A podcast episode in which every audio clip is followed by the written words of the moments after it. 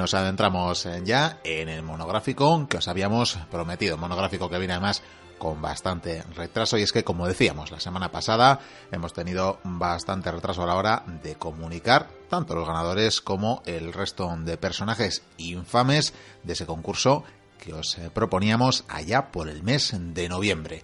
Han sido bastantes los y las eh, mochuelas que han decidido participar, que han aportado sus infames. Si recordáis, eh, os pedíamos originalidad, os pedíamos razones para decretar aquellos infames que nos proponíais. Y bueno, finalmente hicimos una selección, hicimos un top 5 del que os hablábamos la semana pasada Concretamente, el ganador, eh, no, o la ganadora más bien, nos la comunicamos, dijimos quién había sido la persona que la había propuesto, pero no sacamos o no revelamos el misterio. Lo haremos, lo haremos en este monográfico. Pero antes eh, de empezar, voy a presentaros a quienes tengo conmigo en el estudio. Señores eh, Vikendigo y Curía y Pillo Reinaga, bienvenidos. Muy buenas, caballero.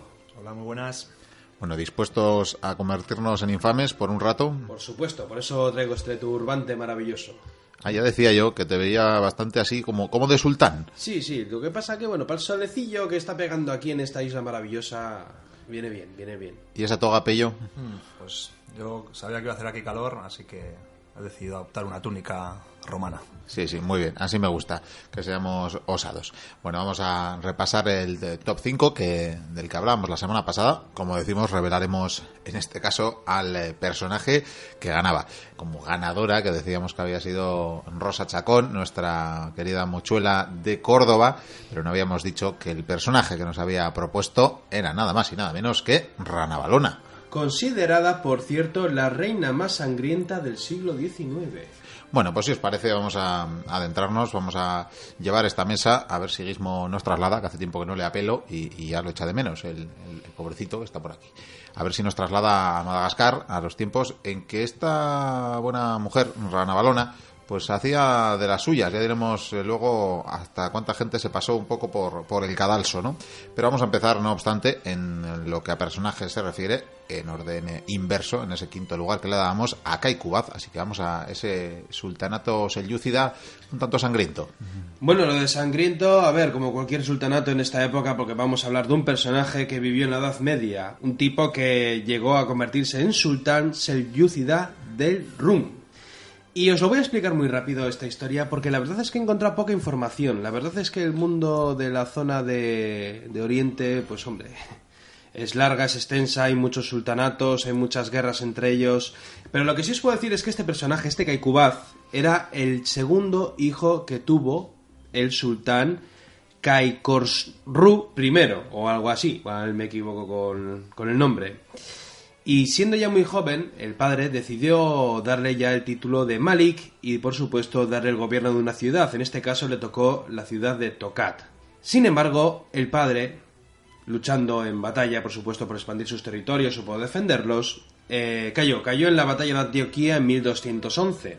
Y ocurrió que, claro, eh, el padre murió y por lo tanto el hermano mayor, debería de, ocupar el trono. Sin embargo, estos dos hermanos, únicos en la familia, lo que hicieron fue luchar por el trono. Kaikubaz, aunque era el segundo, pensó que por qué no intentarlo, tenía aliados, consiguió alianzas y empezó una guerra civil que duró bastante tiempo.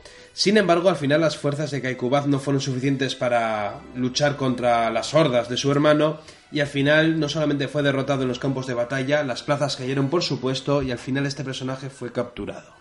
Y nada, le llevaron a prisión, supongo que pasaría sus días o quizás algún día le rebanasen la cabeza, sin embargo, oh destino, resulta que el hermano vencedor de, la contienda murió poco después.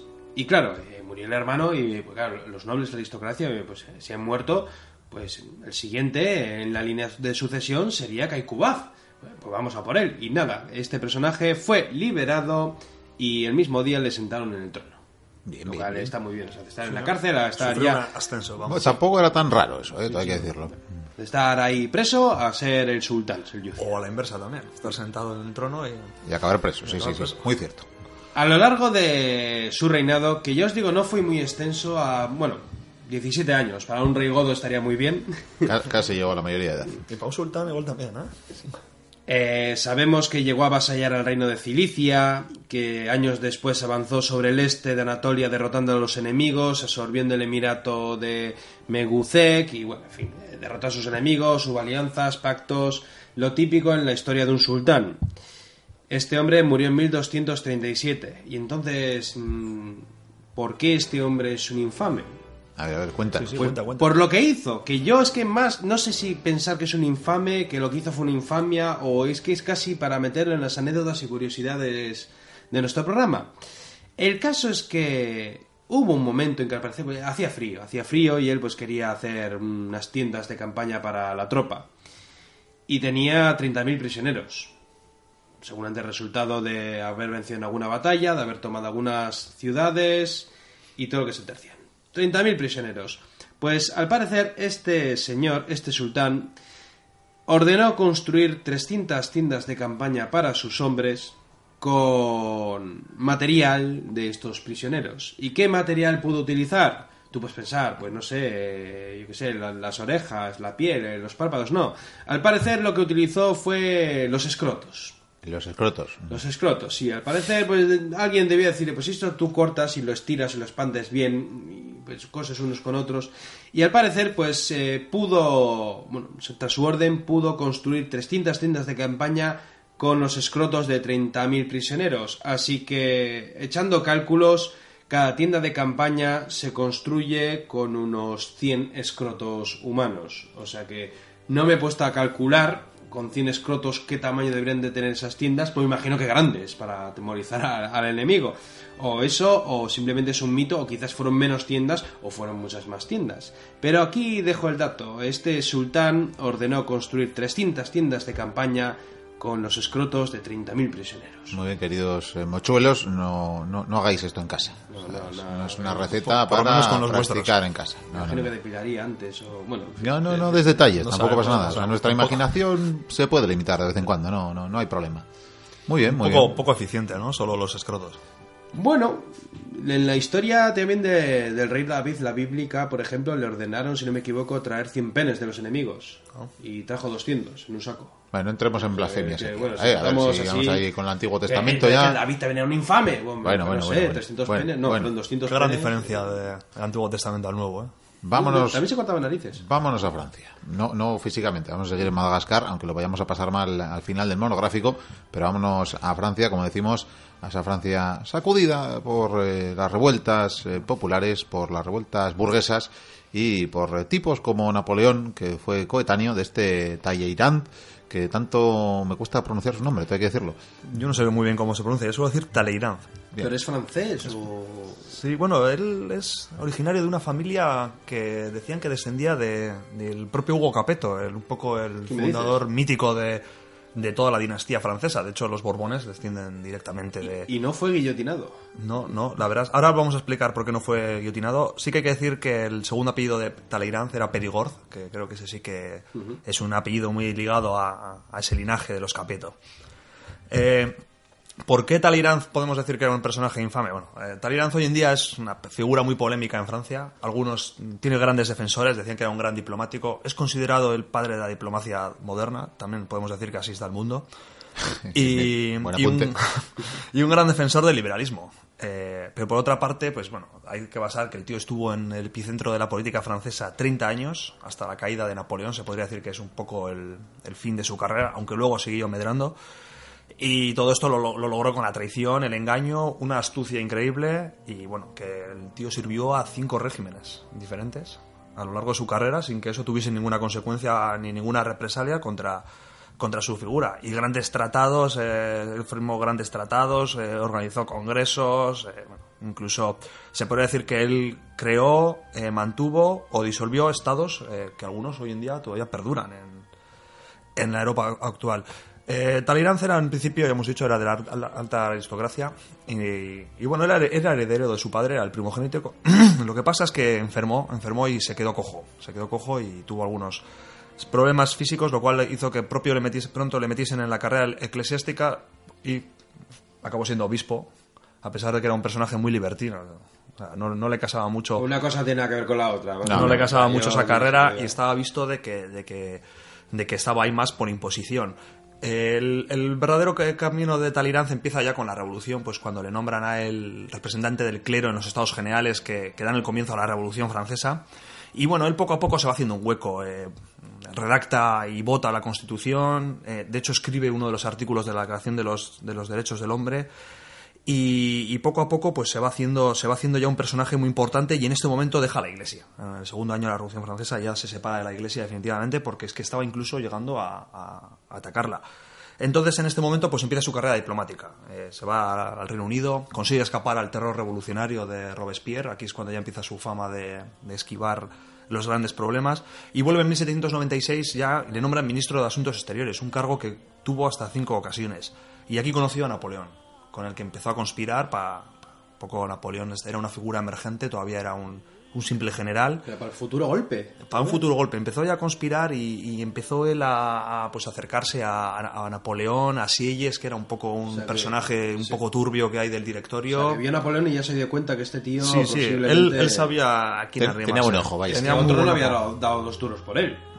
De hecho, él patrocinó, Talleyrand patrocinó la, la expedición a, a Egipto de Napoleón, que acabó siendo un poco un fracaso, y él se encargó de venderlo como un exitazo. en- Eso de Perdona, solo- solamente por Egipto Napoleón entraría en los infames. O sea, Sí, porque sí. encima se fue, dejó la tropa ahí Dejó, dejó a los bueno, soldados, Rusia, vamos. O dejó a los él- soldados, pero hoy volvió y, y Talleyrand se encargó de venderlo como un exitazo y como un héroe nacional. ¿Y todo esto cómo acabó? Pues bueno, bueno, también hay que decir que en este momento Talleyrand se enriqueció gracias a sobornos. Aquí sí que podemos darle ese, ese to- toque infame. Obispos, sobornos, sí, sí, encaja También, todo, también, encaja. Entonces apoyó el golpe de Estado de- del 18 de Brumario, famoso, en el, que, en el que se derribó el directorio y se creó el consulado. Bueno, no podemos meternos mucho en este jaleo porque estaríamos aquí hablando horas de la Revolución Francesa.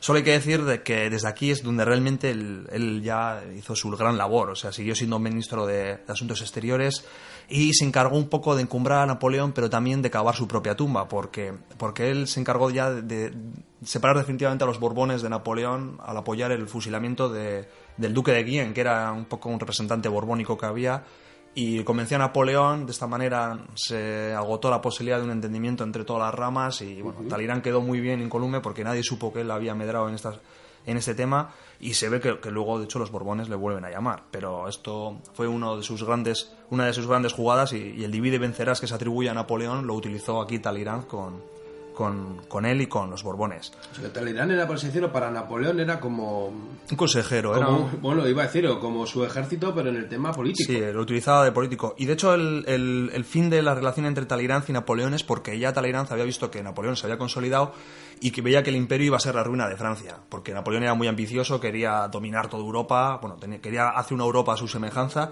Y entonces ya vio Talleyrand que la- él vio que la caída de Napoleón era, era, era inminente. Estás Sí, como tenía un- buen ojo. Iba a decir, estás creando un debate con los mochuelos, ¿eh? Pero bueno.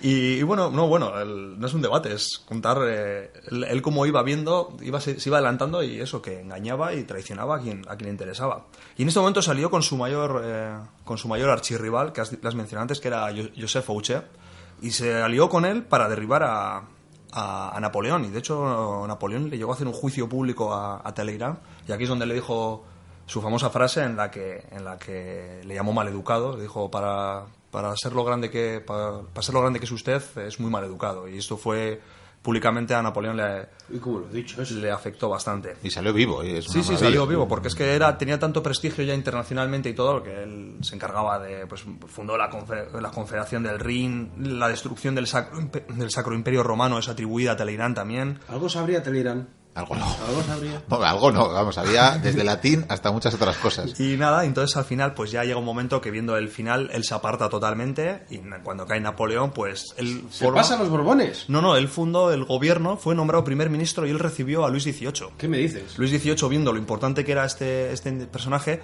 pues lo mantuvo a pesar de la presión de los, de los ultras. Claro. Y, y aquí es donde está la mayor obra para mí de, de Talleyrand, que es eh, cuando montaron los austriacos el Congreso de Viena con el fin de destruir a Francia, Sí. prácticamente nadie le invitó a Francia. Pero Talleyrand pidió permiso a Luis XVIII para ir y se presentó él allí. Y como tenía contactos, pues poco a poco le dejaron participar en las en las, en las, en las conversaciones. Y aquí Talleyrand se, se pues bueno, llevaba ya un montón de años tratando con toda esta gente Se y se valió, sí. se valió de las diferencias que había entre los vencedores para crear tal clima de discordia que nadie se preocupó de, de destruir a Francia. Y al final lo que logró fue un equilibrio, que es el equilibrio del Congreso de, de Viena, que se atribuye a Metternich, al canciller austriaco, pero que Talleyrand tuvo mucho que ver. Y que, bueno, eso llevó la paz a, Europa durante muchos años. Poco después, bueno, ya por resumir el fin, ya empieza ya la debacle de, de Talleyrand. Eh, le volvió, eh, fue destituido finalmente por la presión ultra que he comentado. Y bueno, cuando volvió Napoleón en los 100 días, pues le intentó Napoleón acercarle a él, pero aquí Talleyrand estuvo en una posición ambigua. Eh, una posición ambigua en la que no sé qué partido tomar, voy a esperar que, que ocurra. Y bueno, Fueron luego- 100 días solo. Eso es, fue un poco a ver, a ver dónde rascaba. Y entonces, Seguía teniendo buen ojo, veía que la cosa no iba para largo. Eso es. Y luego, el, tío, o sea, estaba en diferentes mm, partidos o grupos, sin embargo, él estaba realmente a favor de Francia. Él, él, él, cuando ya cuando escribió sus memorias dijo que él nunca el único partido por el que tomó siempre fue por el de Francia y que él no traicionó a ningún gobierno que no se hubiese traicionado a sí mismo. Esto es una frase que queda muy bien para la historia, pero bueno. Sí, que puedes utilizarlo con todos los gobiernos. Entonces finalmente ya con los Borbones ya los ultras presionaron, bueno, los ultras son toda esta gente que pues se puede decir como una especie de los carlistas que había que luego hubo en España, eh, ya lo, lo retiraron definitivamente y entonces bueno, aquí Talleyrand se se vio desbordado por el terror blanco, que fue la represalia que hicieron los Borbones contra todo, todos aquellos que tuvieron cierto papel en el periodo revolucionario, y se fue haciendo un poco lado, y su última, su última aportación fue que unos años después, cuando ya cayó los Borbones y se instauró la monarquía de Julio, que se llama, de Luis Felipe I, pues le ayudó en cierta manera internacionalmente y le volvió a nombrar embajador en... Poco después ya eh, se retiró y, y bueno, aquí se acaba un poco, un poco su historia. Me da un poco miedo porque de la manera que lo he contado suena más como, como más que una historia infame, como de alguien que... Con todas las ganas de saber más. Parece que acumula méritos y en todo caso es, como decías al principio del programa, un superviviente. Es un superviviente. Sin duda. Y hoy en día se se, llama tertulia, ¿eh? se llama el príncipe de los diplomáticos, pero viendo cómo es la diplomacia hoy en día, igual Sí, sí, sí. que merece estar en esta lista. Sí, cierto es. Bueno, vamos a. porque nos estamos eh, pasando un poquito de tiempo, según me dice el reloj de arena que tenemos aquí encima de la mesa. Eh, espero que esta señora no venga luego a, a castigarnos, porque de verdad que. Uf, qué mala pinta. Eh, Rana Balona, digo, ¿eh? No, Ah, vale, creo que hacéis la de la limpieza. No, no, Echar no. la arena en el suelo. No, ese es Javi, eh, Ah. con peluca. Ah, ya hacía yo. Bueno, en algún lado tenía que estar el Está, está triste. Sí, bueno. Avanzamos. Otro superviviente, además en- durante algún tiempo coetáneo con eh, este buen amigo de Napoleón, es el general Santa Ana, eh, que bueno, la verdad es que le hemos, hemos hablado de él en alguna ocasión, porque Sí. no es tan desconocido en este caso, más conocido todavía es desde luego en, México y probablemente en, en Latinoamérica. Aunque realmente al morir eh, fue bastante olvidado para su desgracia después de tanto lo que había hecho. Lo triste es que es famoso realmente por el álamo. Sí, sí, sí, sí, sobre todo, desde luego. Pero bueno, hoy casi bueno, que... le- por el tratado, ¿no? Este de Guadalupe y Hidalgo. Sí, bueno, Sí, claro, sí, sí, sí. En la política, evidentemente, eh, fue famoso por unas cuantas cosas. Porque, la verdad, aparte de tener un nombre bastante complicado, lo voy a decir, porque Dilo, igual, solo con esto ya puede ser un infame. ¿Me O puedes sea, hacer el tirón? Llamarte Antonio de Padua María, Severino López de Santa Ana y Pérez de Lebrón, yo creo que es ya para ser un infame. Desde luego. Sí, sí, sí. Pero bueno, no nos vamos a meter Eso con los nombres. Menos mal que no había DNI. con los nombres complejos, ¿no? Pero bueno, vino al mundo allá por febrero del eh, 1794 en eh, bueno en, en Jalapa, que creo que está en, eh, Veracruz, más o menos. Y bueno, pues eh, conocido, como decimos, por ser presidente de México. Pero lo curioso, lo curioso, y yo creo que de esto alguna vez le hemos dedicado las anécdotas, es que lo hizo mm, con todas las facciones posibles, habidas y por haber. O sea, lo hizo con los unos, con sus contrarios, con los enemigos sus contrarios, con los amigos de los enemigos sus contrarios y con todo lo contrario si hacía falta. ¿Eso lo aprendió de un francés? Sí, sí, pues puede ser. ido hablando antes. Pu- Puede ser ciertamente. Pero bueno, este, este hombre representaba muy bien aquella frase de estos son mis principios y si no les gustan, tengo otros. O sea, sin ningún problema. Pero bueno, empezó. mm, Bueno, era, era de buena familia, eh, con. eh, y descendiente de españoles, eh, por supuesto, eh, aristócrata, por tanto, y sus padres le, le- le- le auguraban un futuro tranquilo y acomodado, pero la verdad que él fue más inquieto que todo esto. Era mestizo, ¿no? O- Pues eh, la verdad que sí, por madre creo que podía ser más del país, pero no me, Es que, es que es no me estudia demasiado ya- su familia. Es tan difícil pillar Sí, la línea. La verdad que sí. Pero bueno, como decías, eh, no, no, no quería tanta comodidad. Eh, se hizo soldado, empezó como cadete, aunque bueno, ya sabemos que los aristócratas cuando entraban en el ejército lo hacían... Sí, que en tres años te una general. Eso es, eso es, no, no les costaba demasiado. Y se tuvo que estrenar, pues eh, bien jovencito, o sí va a haber estrenado más bien, sofocando una, una insurrección del cura Miguel Hidalgo y Costilla, pero la verdad que la cosa se abortó ya casi casi al empezar, entonces tuvo que, vamos, se quedó sin estrenarse en esas lides, ¿no?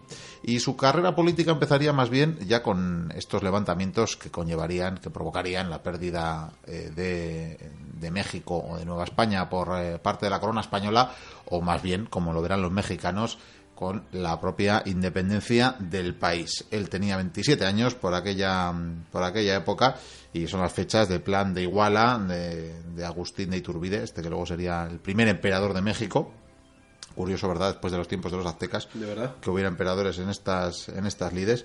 Pero bueno, es curioso cómo en principio él era soldado, soldado de, del gobierno establecido, por tanto eh, leal a, a España, a la corona española, y, dio auxilio a una ciudad, a Orizaba, que estaba sitiada por rebeldes, la defendió y fue condecorado por el virrey, le ascendieron ya a teniente coronel y fue muy gracioso porque le hicieron entonces, eh, bueno, le dejaron la custodia al puerto de Veracruz y lo estaba custodiando, ciertamente, pero a las pocas horas se, se unió a los rebeldes. por tanto, ya por tanto ya se hizo independentista. Ya de, haber sido nombrado teniente coronel, ya estaba en allí dijo, aquí estuvo Cortés, dijo que... estaba sido general igual. Sí, estaba en el otro bando y bueno, la verdad que fue derrotado enseguida, se hizo fuerte en otra, otra plaza, en este caso en eh, Córdoba, y aquí empezó a ver pues la estrategia política, un poquito como el amigo francés del que nos hablaba Pello, empezó a ver eh, a ver quién iba a poder, bueno, pues eh, tener garantías de éxito y empezó a mirar a Iturbide lo que hacía y lo que no. Ahí hubo pues, diferentes, las diferentes propuestas para, para el Congreso y, la duda de si tenían que gobernar los militares o las diferentes clases sociales, desde luego las privilegiadas. Pero bueno, por no meternos en esto, ¿Por qué es un infame, Miquel? ¿Por qué? Aparte de traicionar al ejército. Pues militar era un poco mediocre, ¿no? Sí, era, mediocre. Eso, eso sin duda. Estuvo un poquito al margen, porque estaba viendo a ver quién se decantaba, o bueno, quién salía vencedor de estas lides políticas. Y, cuando aparece en la vida pública se hace pues eh, favorable a declarar ilegal la, la elección del emperador, que como decimos, este primer emperador, y se hizo ahí republicano. O sea, dijo que había que declarar una república y que por tanto era legal, era ilegal eh, que este Agustín fuera el emperador.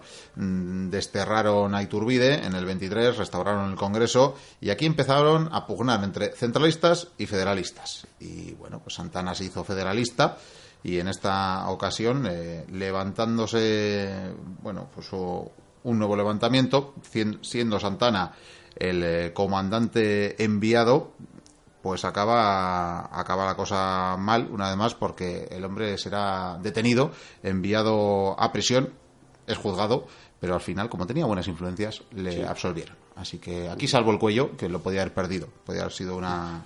Una, de tantas. Puede ser una carrera efímera.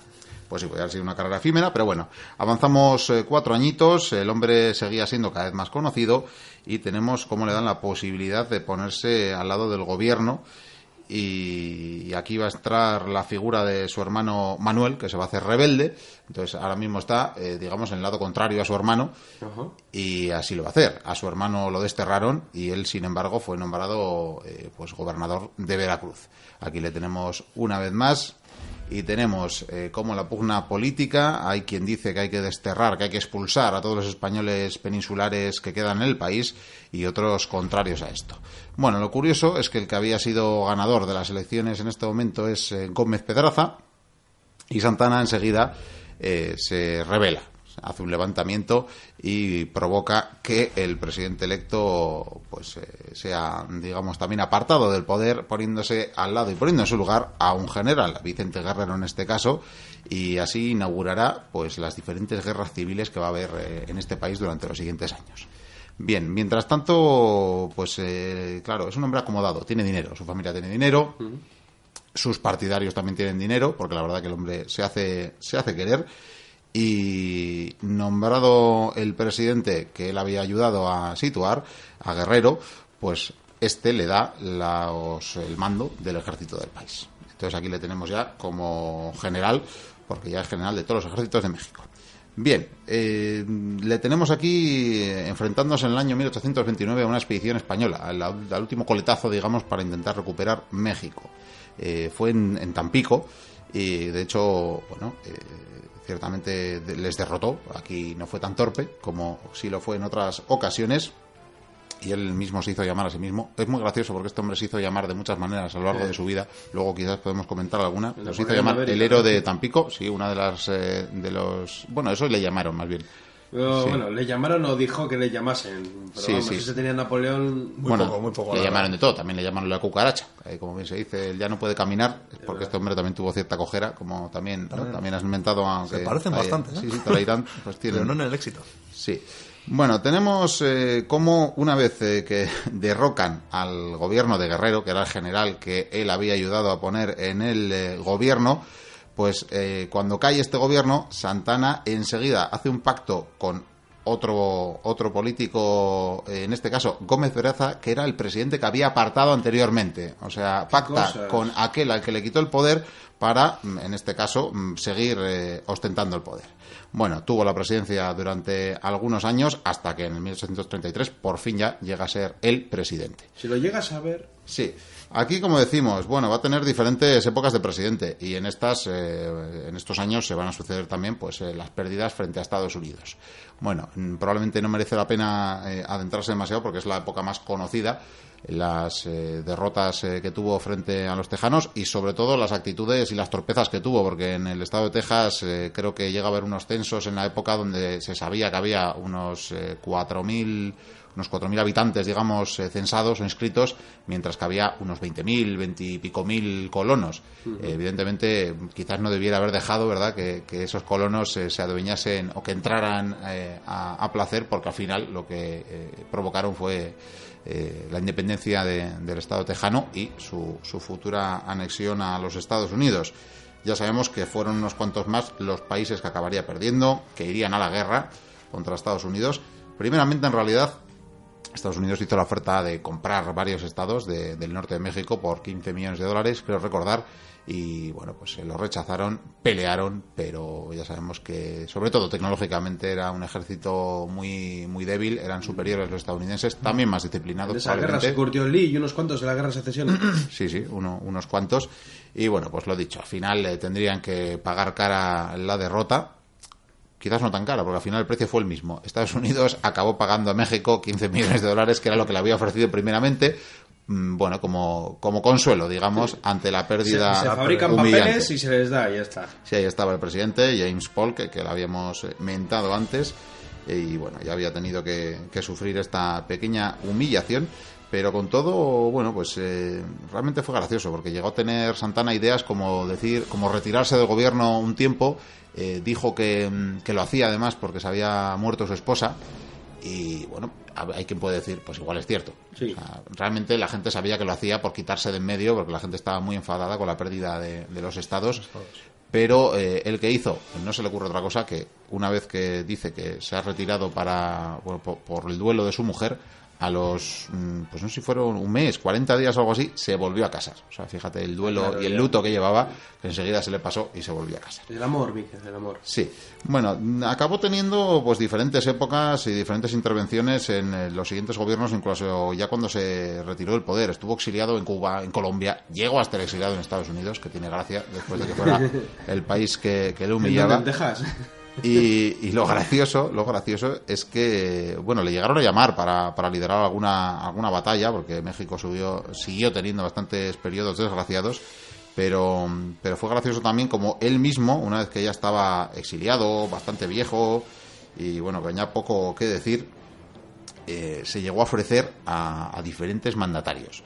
O sea, él estaba en el exilio, bueno, que finalmente en los últimos días de su vida y en los últimos años pudo pasarlos en México porque hubo una amnistía que perdonaba a diferentes enemigos de la patria ya que le habrían nombrado así y, pudo volver, ¿no? Pero fue gracioso porque eh, cuando sucedió la segunda intervención francesa, eh, llegó a escribir Santana al gobierno mexicano ofreciendo sus servicios para combatir, para liderar el ejército y combatir al invasor en este caso.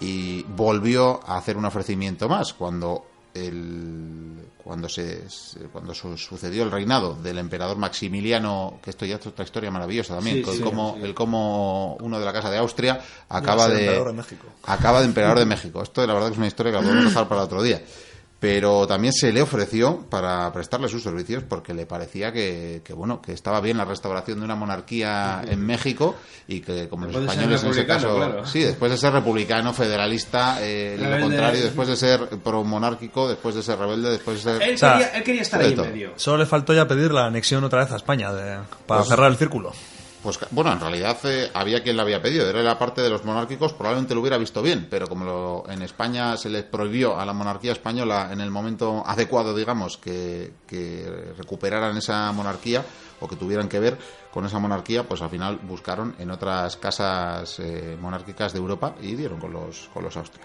Bueno, decía antes y lo prometía, y con esto terminamos, que se llegó a hacer llamar Alteza Serenísima el héroe de Panuco, el benemérito de Veracruz, guerrero inmortal de Zampoala, ángel tutelar de la independencia. Bueno, el César mexicano le llegaron a llamar. Qué maravilla. Había de todo. Este, este, hombre aglutinaba de todo. Entonces, eh, pues probablemente, de benemérito. ¿eh? Sí, fue infame porque eso, ser 11 veces presidente y cada una de las veces eh, pensar totalmente lo contrario que el anterior y aún así que la gente le apoyara, la verdad que tenía mérito. Es un caso curioso de alguien como, que no hemos comentado, que era un militar muy mediocre, pero que también como político y, como persona de convicciones y que hace tan, tan lejos en un país que, bueno, que, era muy importante en, en esa zona.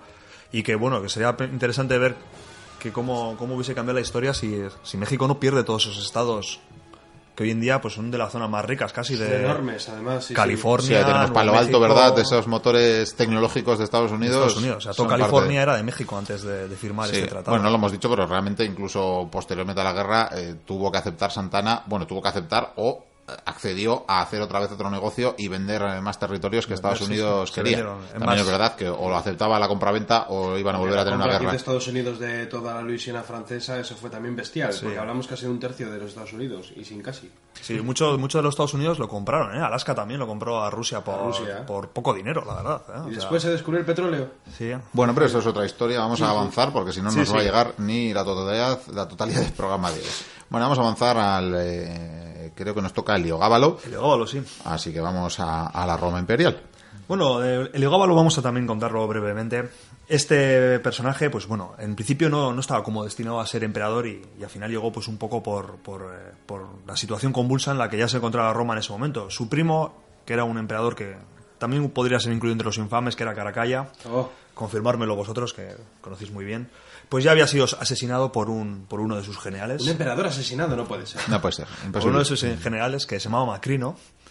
Y, nada, pues eh, Macrino, pues un poco para evitar, eh, para evitar eh, posibles represalias, pues exilió a Siria a, los primos de Caracalla, que eran, que era, bueno, a los primos, a la tía, a toda un poco la familia, pues entre ellos estaba Heliogábalo. Entonces la, la, tía de, la tía materna de, de Caracalla, pues que se llamaba Julia Mesa, planeó ya pronto, pues, eh, con uno de sus nietos, que era Heliogábalo, pues eh, derrocar, a, derrocar a Macrino. Entonces pronto, pues bueno, empezó a conspirar allí en Siria, consiguió atraerse a un comandante de una, de una legión, de la tercera legión, que se llamaba Comazón, o sea, convenció al, al comandante de la tercera legión que se llama Comazón, que, bueno, viendo un poco la situación, pues le nombró emperador, eh, le nombró para, emperador y se rebeló contra, contra Macrino. Entran ganas de hacer una segunda parte de Claudio, eh, con este señor.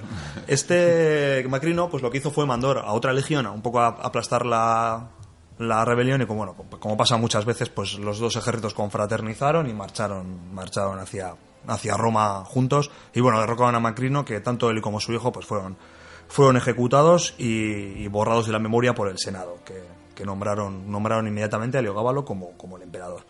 ¿Qué problema tenía Heliogábalo? Bueno, en este momento había empezado a mostrar problemas un poco de índole religioso. El, el Ateneo, bueno, el, en el estado de los dioses, pues Júpiter estaba por encima. Lo único que en los últimos años estaba empezando a ver eh, un, un, dios que estaba empezando a ganar, a ganar eh, fuerza, que era el dios del sol invicto. Y bueno, Heliogábalo, antes de, ser emperador, había sido como ordenado sacerdote de, de esta de esta pseudo religión. Entonces ya en Roma empezó a llamar la atención de que un oriental, porque bueno, ya empezaba a ver esas diferencias entre Occidente y Oriente, eh, se pusiese al, al, al, frente del imperio, encima empezó a poner al dios este, al dios del sol invicto, lo empezó a poner por encima ya de Júpiter y eso no gustó ni a, ni a los senadores ni a las, ni a las legiones que pronto se, re, se arrepintieron ya de haberle, de haberle nombrado emperador. Eh, entre los aliados que tenía, bueno, estaba su abuela, la Julia Mesa, que hemos comentado ya, que es la que le, le puso, y su madre. Entonces, estas mujeres al final pretendían tener eh, un poder que realmente no les correspondía, pues como era el imperio no les correspondía, no por el hecho de ser mujeres. Pero Heliogábalo pues eh, se, se, encargó de meterlas en el Senado. Fueron las dos primeras mujeres que, que fueron senadoras en, en Roma. Y, y, bueno, no sé si fueron las ¿Qué, últimas. ¡Qué escándalo! Sí, no sé ¡Oh, si- Dios mío, qué escándalo! No sé si fueron las, incluso las últimas. Entonces, eh, pronto el problema religioso este que he mencionado, que parece que es baladí, pues eh, se empezó a tomar como, como un gran problema. Entonces, eh, a eso sumado también la conducta de- del propio del propio Leogábalo, que bueno, primero se casó cinco veces, eh, se casó con una con una virgen vesta, vestal que según lo que decían no podía tener relaciones si no era enterrada viva, o sea, empezó, o sea. empezó a hacer lo que le dio la gana. Tenía amantes, a su escudero, al que le acompañaba en la cuadriga, al a Comezón este, al comandante lo nombró cónsul, a su amante lo nombró César, o sea, empezó una actitud nepótica de nombrar eh, y, eh, a sus a sus más eh, a sus más fieles compañeros empezó a, a nombrar eh, a nombrar eh, pues altos cargos. Cuando era pequeño le leían libros de historia y te voy a contar la historia de Calígula. Eh, el- se inspiró, se inspiró Bueno, se me olvidó comentar que fue nombrado emperador con 16 años, o sea que, que pueden pasar estas cosas. Luego también hay algunos, bueno, esto hay que ponerlo en duda porque estas crónicas están escritas en el, en el siguiente reinado, de que se disfrazaba de mujer, que salía a prostituirse por, por Roma, se maquillaba habitualmente para, para esto. Igual que Calígula. Y, y de hecho, eh, había, dicen que ofreció enormes cantidades a médicos a aquel que pudiera dotarle de genitales femeninos. Entonces, hoy en día es considerado como el primer transexual. Vuelvo a decir de que... Bueno, evidentemente por esto no le consideraremos infame, sino por esto le llamaremos precursor y todo. De hecho... Entonces, bueno, llegó un momento ya que aquello estaba viendo de... Su abuela vio que aquello ya estaba descontroladísimo. Entonces, eh, pues se dedicó, vio que sobre todo que estaba perdiendo apoyos en el Senado y en la Guardia Pretoriana, que en aquel momento pues era... Eran los que mandaban, en el fondo. Era una especie de como gobierno en la sombra. Los que ponían emperadores. Eso es. Y entonces esta, señora, la Julia Mesa, la misma que le había puesto a él, pues empezó a fijarse en otro nieto suyo, que, que, bueno, que era... eh, Siempre es la misma Alejandro historia, Severo. ¿eh? Siempre. En Roma es que no cambia. La verdad es que, la verdad es que sí. Entonces le, le convenció a, a Liogábalo para que Alejandro Severo pues, fuese su sucesor. Estaba visto que tenía pinta de que no iba a tener muchos hijos este, este emperador. Consigo mismo. Consigo mismo igual. Y entonces, pues bueno, él empe- nombró y entonces ya el Gabalo empezó a ver ya, que tampoco era tonto, empezó a ver de que, de que el desastre se cernía sobre él. Intentó asesinar varias veces a Alejandro, a su propio primo, no pudo. Y entonces en un momento ya los, los pretorianos se, se amotinaron y exigieron ver a los dos a la vez, a Liogábalo y a Alejandro. Ahí se ve quién manda realmente. Entonces el emperador accedió a ello y en el año 222, cuatro años después de ser, de ser eh, nombrado, pues se presentó con su primo y con su madre eh, delante de los pretorianos, los cuales empezaron a clamar a Alejandro mientras ignoraban a Heliogábalo y entonces empezó a ordenar a que, a que ejecutasen a todos los que estaban ahí. Entonces en ese momento los pretorianos atacaron a Heliogábalo y bueno, en ese momento pues lo mataron en, en, los brazos de su, de su madre, que también fue, fue muerto. Y bueno, también a- acabaron con todos, con los amantes que comentaba antes, con Comazón, el, el comandante de la legión que le, que le proclamó Igual que Calígula. Es igual. emperador. Había que intentarse una cortina. Vidas paralelas, ¿no? y todos sus edictos religiosos fueron revocados. El dios, eh, el dios, eh, sup- este, el dios del sol invicto, pues no fue degradado, o sea, fue degradado dentro de, de los dioses romanos y fue un poco relegado a un segundo plano sin eliminar su culto. Y bueno, sobre Heliogábalo, pues cayó una, una costumbre que tenía el Senado, que era cuando consideraban que un emperador era infame, le, le mandaban la damnatio memoriae, que eso implicaba pues borrar sus nombres de todos los registros eh, eliminar sus leyes o atribuírselas a sus sucesores y lo mismo con sus estatuas, bueno, sus estatuas eran derruidas y sus construcciones pues simplemente quitaban el nombre y ponían el del Eso lo inventaron los faraones en Egipto, ¿verdad? Eh, estos romanos eran más apañados. Sí, sí, sí, la verdad que sí. Eh, como parte de su legado cultural hoy en día hay un cuadro muy famoso en que una de sus fiestas pues empezó a, a lanzar rosas sobre sus invitados y lanzó tantas rosas que, que los asfixió a la mayoría de los Eh, invitados. sus locuras eran maravillosas. Entonces hay un cuadro muy famoso de romántico del siglo XIX que se llama Las rosas de Leogábalo que representa este momento. Entonces podría decirse que es una de sus de su de su legado cultural que queda hoy en día. Entonces bueno pues su, esta es su, su historia y Hombre, luego tiene un sinfín de anécdotas, como cuando hacía alimentos de cera y cuando él invitaba a los banquetes, él tenía comida de verdad. Ellos no. Pero decía, pero comed, comed, pero comed. Un personaje un poco excéntrico, podríamos. Un poco excéntrico. Uno más. No te vamos a preguntar a ver qué llevas debajo de la toga, Pello. Y vamos a ir ya sin más dilaciones porque el tiempo ya lo tenemos encima. No lo siguiente. Vamos con Rana Balona, que esta vez decimos su nombre y decimos ahora sus infamias. Weekend, ilústranos. Por supuesto, de hecho es más, yo este personaje me gusta tanto y nuestro oyente ha acertado con este personaje de tal manera que quería contar yo su historia. Y vamos a comenzar viajando a Madagascar. Uy, si es donde estamos. Precisamente. Ya tenía ahí la Yo cosa. me tomo el malarón, ¿eh? Por si acaso. Bien, bien.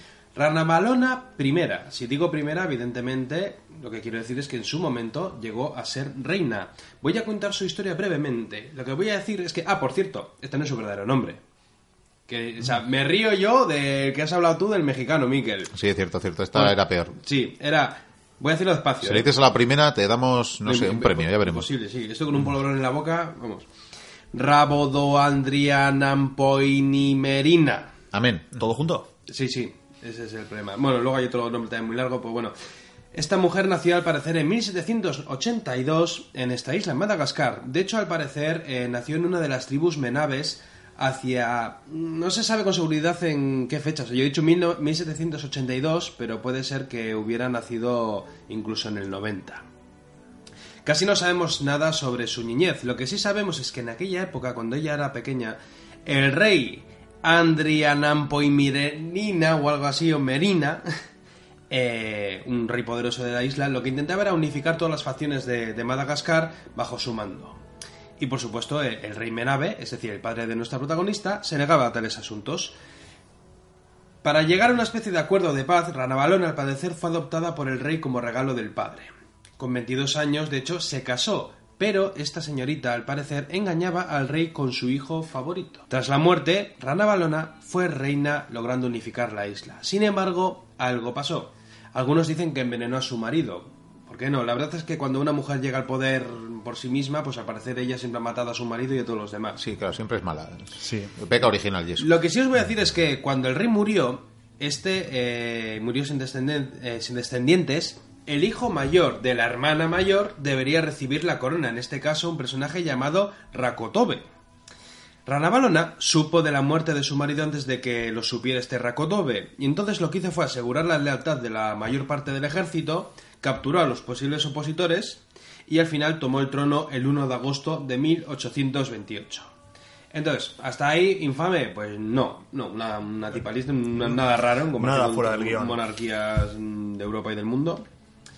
Resulta que tras llegar al poder comenzó el reinado del terror. Ríete tú de Vlad Tepes, ríete tú de la y de muchos otros degenerados y locos mentales. ¿Por qué digo esto?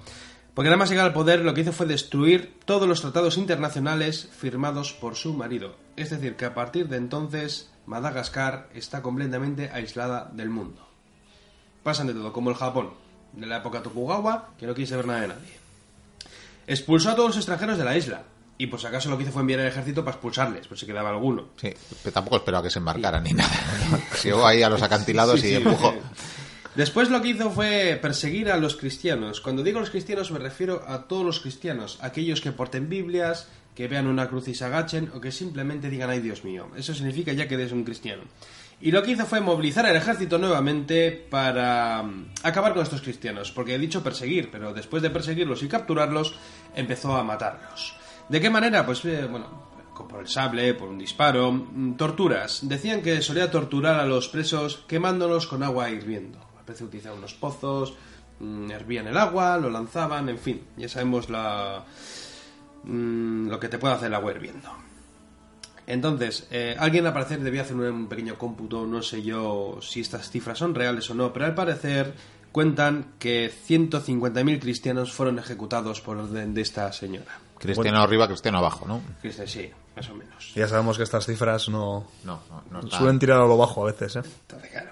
Eh, sabemos que, bueno, la isla estaba, como bien he dicho, aislada del mundo y llegó a haber incluso una expedición anglo-francesa con el objetivo de acabar con este reinado de terror. Era una, era una barbaridad. De hecho, ella era adorada como una diosa viviente. Seguramente como Heliogábalo, vamos.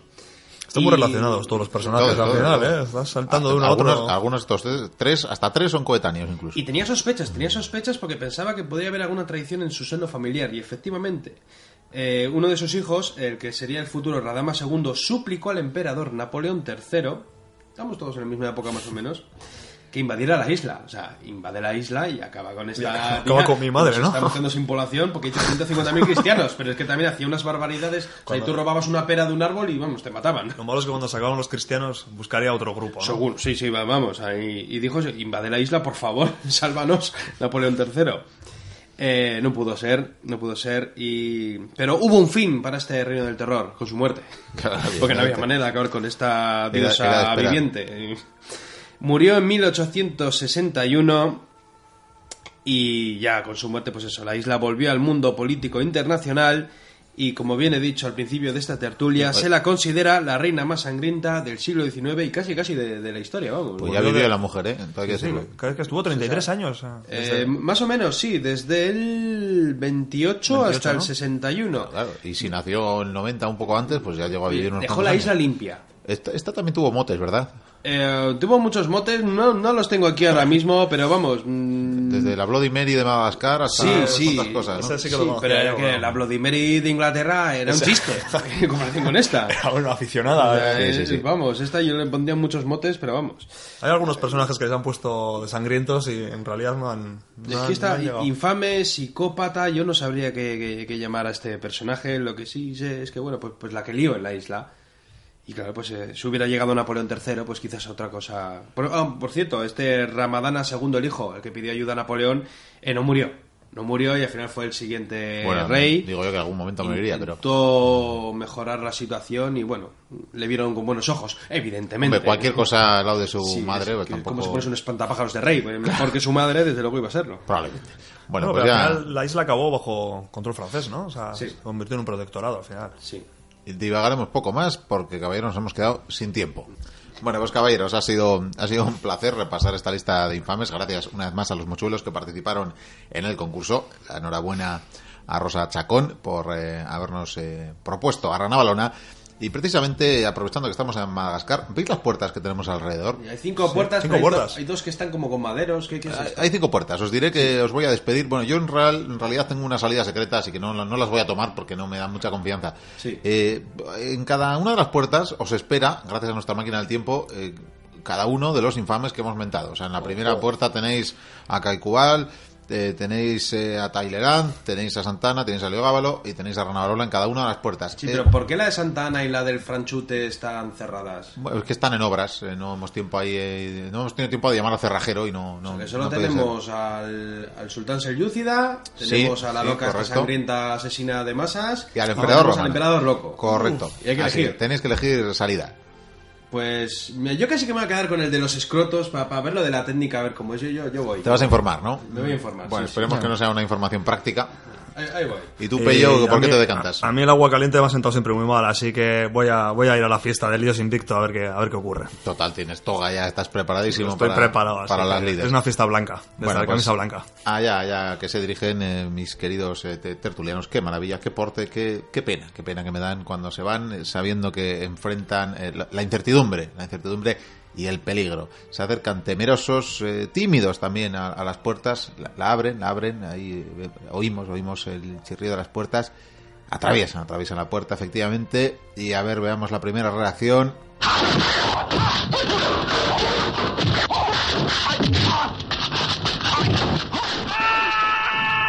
Ay, ahí está, pobre Vikendi. Me parece que le han hecho la prueba práctica de, cómo hacía este hombre las tiendas de campaña. A ver qué tal le va Pello. Veamos, a ver si escuchamos algo.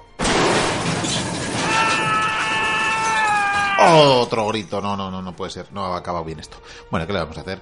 Eh, vamos a ir finalizando el programa.